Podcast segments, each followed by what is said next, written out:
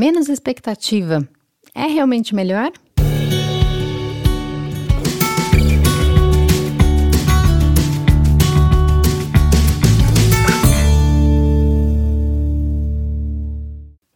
Oi, gente, tudo bom? Começando mais um podcast aqui no Nossa Vida. Eu sou Isa Ribeiro, quem criou esse espaço e também em outras redes sociais, como no Instagram. No Instagram eu sou Ribeiro Isadora, no YouTube eu sou youtube.com.br na nossa vida e no blog é na nossa vida.com.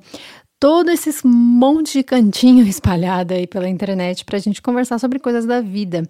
É, e sobre né, o quanto que a gente sente, que a gente vive nessa vida doida e que acredito que a gente possa se acolher muito mais conversando sobre tudo isso, sabe? Então, aqui no podcast é mais um espaço para a gente conversar. Sejam bem-vindos, seja bem-vinda.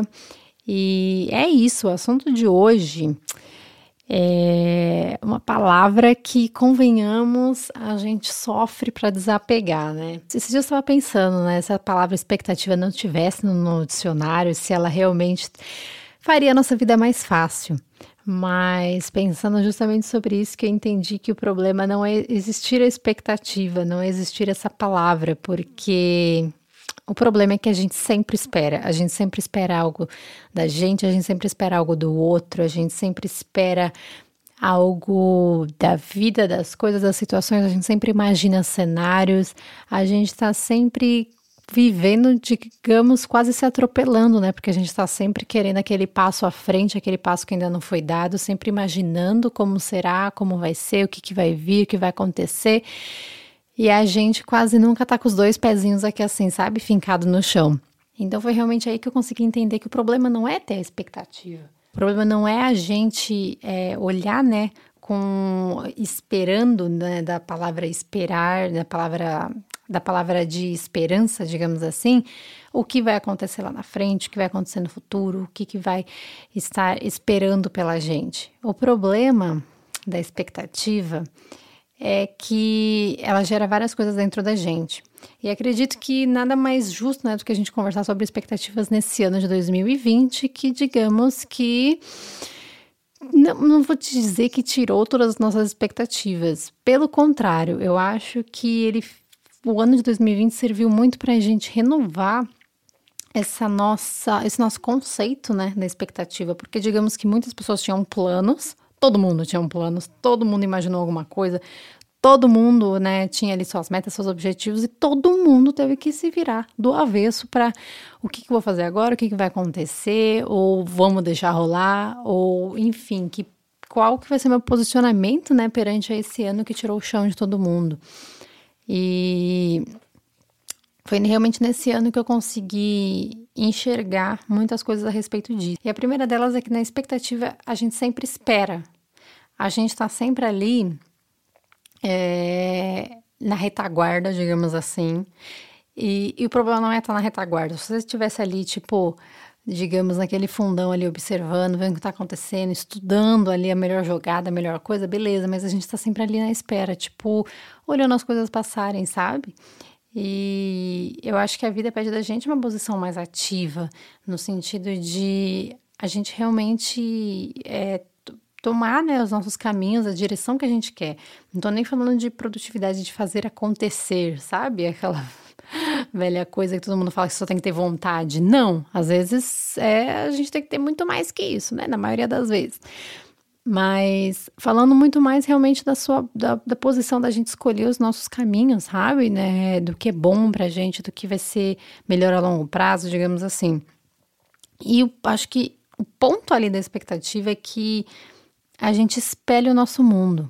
A gente está sempre espelhando é, nós mesmos perante reações que não são nossas. Já pararam para pensar nisso? Se você tá ali, sei lá, é, um exemplo clássico, né? É, dia dos namorados, ou enfim, o aniversário de relacionamento, algo desse tipo, sabe? Que a gente sempre tá ali, tipo, criando algo, né, pra, enfim, né, agradar uma pessoa que a gente ama.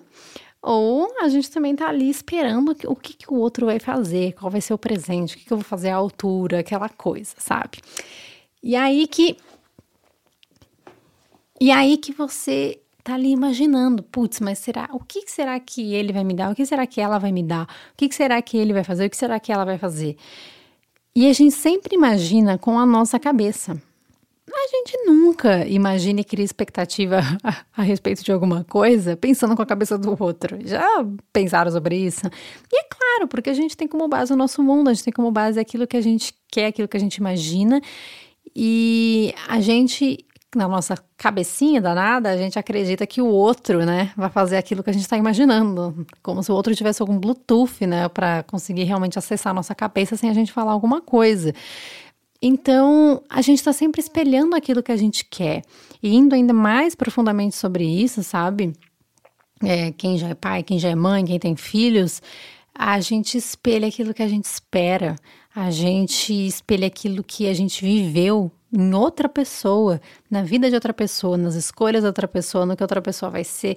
Muitas vezes num bebê que nem fala, que nem anda, a gente tá ali, sabe? É, realmente criando vários espelhos daquilo que a gente. do nosso mundo, né? Como se só o nosso mundo fosse, a no, é, fosse verdade, como se só o nosso mundo fosse a única fórmula certa, digamos assim, sabe?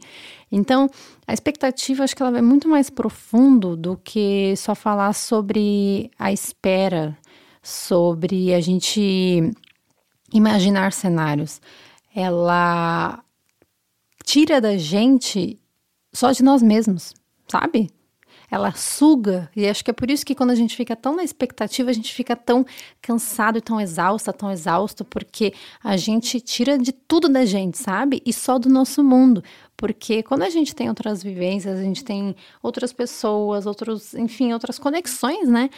É, e é de uma forma mais leve, a gente consegue se reconectar, a gente consegue se realimentar, sabe? A gente não fica exausto. Mas já tiveram tanta expectativa que vocês terminaram o dia que vocês estavam, tipo, sugado. Você fala, cara, parece que, tipo, sei lá, eu tô com a bateria menos 30 aqui, porque eu, eu dei tudo de mim nessa expectativa. E é louco como o nosso corpo sente, né? Porque é uma energia, de energia mesmo, assim, do nosso corpo, uma energia física que a gente demanda no nosso cérebro criando cenários. Porque a nossa cabeça, ela não consegue diferenciar aquilo que está acontecendo daquilo que a gente está imaginando, sabe?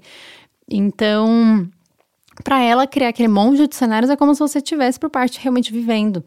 Então, esse é um ponto da expectativa que pegou muito para mim, sabe? Pensando, refletindo sobre isso, esse espelho que a gente cria da gente é, do nosso mundo como se fosse a única verdade, sabe? E não é.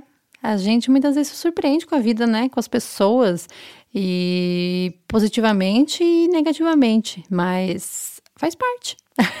Eu acho que essas surpresas realmente é o que faz a vida ter esse movimento. Outro ponto da expectativa, que eu acho que é muito interessante a gente refletir, é que a gente sempre espera que as coisas acontecem no nosso tempo. A gente sempre espera que as coisas aconteçam no nosso tempo, perdão. E é óbvio que as coisas não acontecem no nosso tempo, né? Digamos, no tempo que a gente está imaginando, né? É, a gente tem o nosso tempo que a gente está realmente vivendo, esse tempo que a gente tem que aceitar, digamos assim. Mas a vida tem o tempo dela, né? As coisas têm o tempo dela, porque acho que a gente tem que conseguir imaginar de uma forma mais distante, sabe? Como se você tivesse assim, imagina aquele mapa mundi assim no chão, tipo a Terra e você saindo assim da Terra, tipo um um satélite olhando o que está acontecendo.